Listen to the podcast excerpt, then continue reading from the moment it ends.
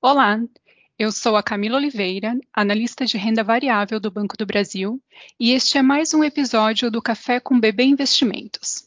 Hoje é 17 de junho e eu estou aqui com Mara Boaventura Dias, diretora de Relações com Investidores da JHSF, que vai nos contar um pouco sobre a evolução dos negócios que a companhia vem apresentando, como tem se comportado o seu mercado de atuação e o que podemos esperar daqui para frente. Mara, seja muito bem-vinda.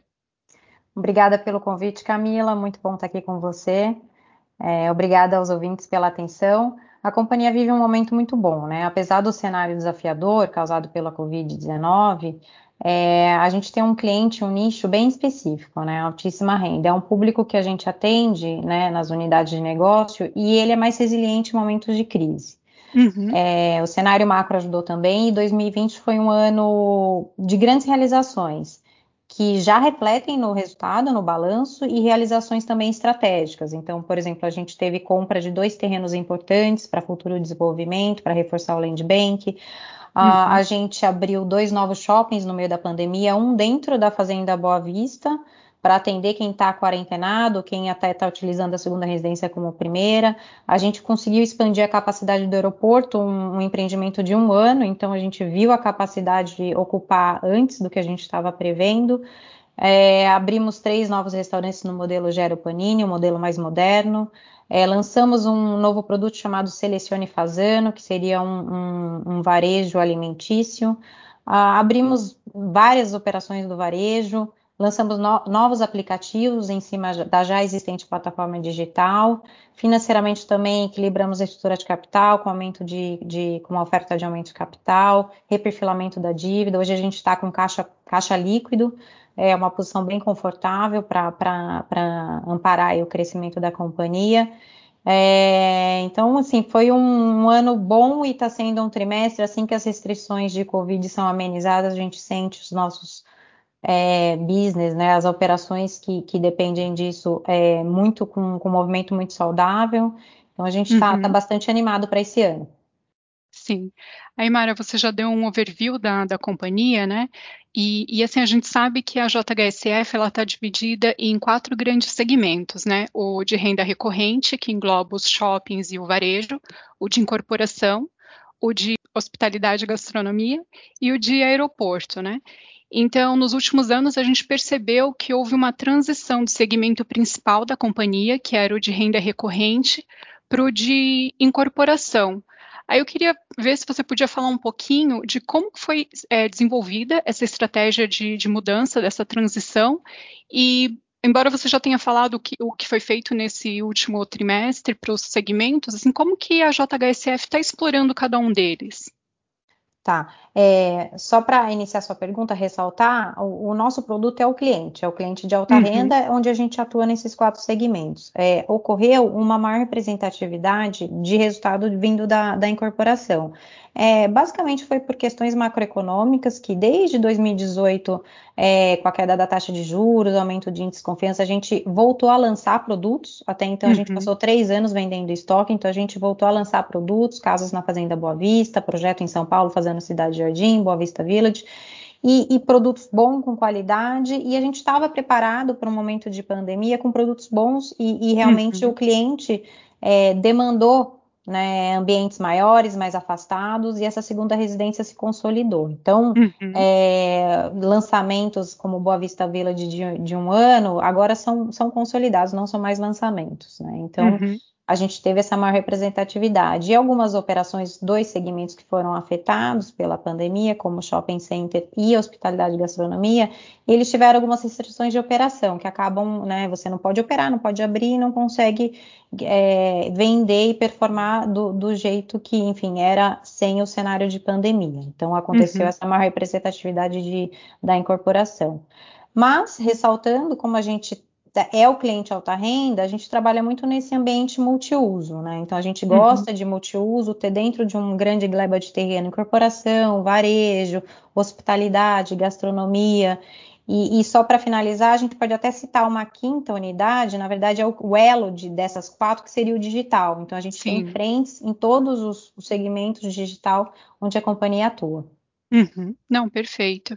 E aí falando um pouquinho mais sobre o segmento de, de incorporação, é, a companhia tem alguns projetos residenciais em desenvolvimento, como você falou, né? E um, é, uns deles é o do entorno da Fazenda Boa Vista e o Real Parque.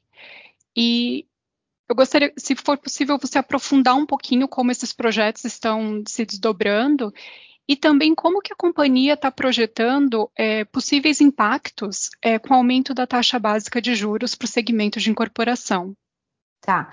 É, sobre é, os nossos projetos, eles são desenvolvidos é, em clusters, a gente chama clusters, são grandes áreas onde estão os nossos terrenos, em áreas que a gente já atua e tem expertise. Então, é, o Boa Vista Village, a gente já está no cluster da, da, Boa Vista, onde já tem a Fazenda Boa Vista, um empreendimento de 12 milhões de metros quadrados, de mais de uhum. 10 anos, bem consolidado. Então, a Boa Vista é do lado, praticamente é uma expansão.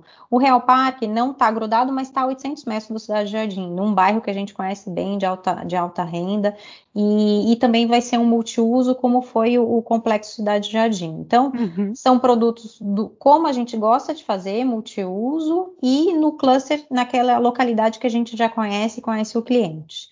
É, no, no, Catarina, a mesma coisa. A gente vai ter um empreendimento para lançar esse final do ano, que é o Catarina Tal, numa região que a gente já tem um outlet, né? Que é um case uhum. de sucesso e já opera com o aeroporto. Então, nesse mesmo é, conceito de multiuso para atender o cliente. E tudo muito perto de São Paulo, ou seja, São Paulo capital, ou a meia hora como Catarina, ou uma hora como uhum. Complexo Boa Vista. E por fim, a taxa de juros, a gente está enxergando. O nosso cliente ele é muito único, muito nichado, bem específico, Sim. não é nem alta renda, é altíssima. Então é um cliente uhum. bem, bem resiliente. E a gente sente pouco impacto em variação de taxa de juros. Nosso cliente não faz financiamento imobiliário, né? Normalmente ele, ele, ele tem uma acessibilidade, mas não é tão imediata como média alta renda, tá? Então a gente enxerga uhum. assim como um, uma, um sinal amarelo, mas não vermelho. A gente não sente nenhum, nenhum movimento, é, nenhum impacto direto nessa questão, por enquanto. Hum. Então, é, a decisão de compra do nosso cliente é muito mais de é, por uma decisão que ele, ele quer casas maiores, quer mais qualidade, mais conforto, do que mais um racional financeiro de, de financiamento. Não, perfeito.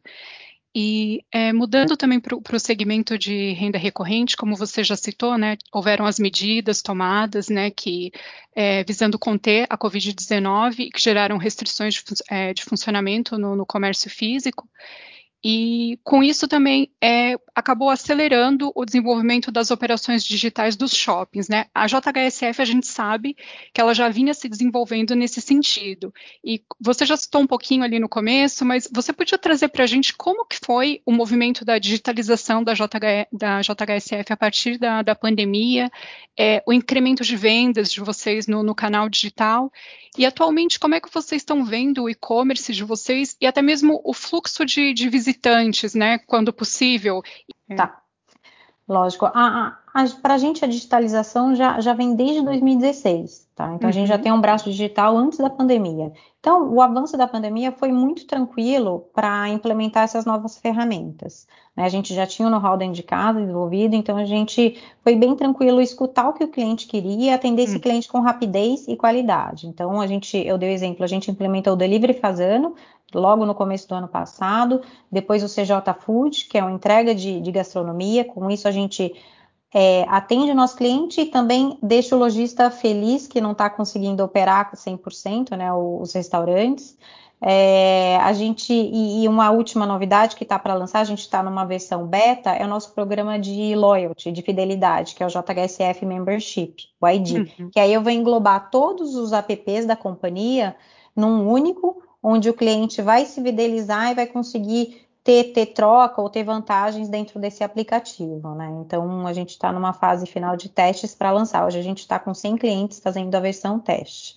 É, é, isso é muito, vai ser muito legal porque é um cliente único que a gente conhece e dentro de um ecossistema que a gente atua já. Então, então vai ser bem importante. Com relação ao fluxo de pessoa, incrivelmente, toda vez que a gente abre, a gente sente um movimento maior até que 2019 que não teve restrição. Então, lojas internacionais operando muito bem, é, vendendo muito bem. A gente tem os dois principais shoppings, Shop Cidade Jardim e o Catarina Fashion Outlet, com números impressionantes em relação a 2019. Uhum. É, a comparação com 2020 é, é, é, complicado de fazer, porque o, o, segundo tri do ano passado, por exemplo, ele passou o tri inteiro fechado, então a gente está olhando muito 2019. Sentido, né? É, a gente está olhando muito 2019, então Agora, em junho, a gente ainda está com restrição em São Paulo de uma hora, então a gente está fechando os shoppings uma hora a, a me, uma hora menos, nove horas, afeta um pouco a parte de jantar, de restaurante. Então, uhum. mesmo assim, a gente está com um fluxo muito mais saudável que em 2019, ou seja, a gente está sentindo uma demanda reprimida. Uma parte delas são pessoas que viajavam, então estão consumindo internamente, outras realmente estão cansadas de ficar em casa e vê nos nossos shoppings, por serem abertos, um ambiente mais seguro. Então, é, é isso que a gente sente. Mara, eu queria agradecer a sua disponibilidade em participar desse bate-papo e ajudar os nossos investidores a entender melhor o momento pelo qual a JHSF vem passando. E lembrá-los também que os nossos relatórios sobre essa e outras companhias do setor imobiliário podem ser acessados em investimentos.bb.com.br. Obrigada e até a próxima.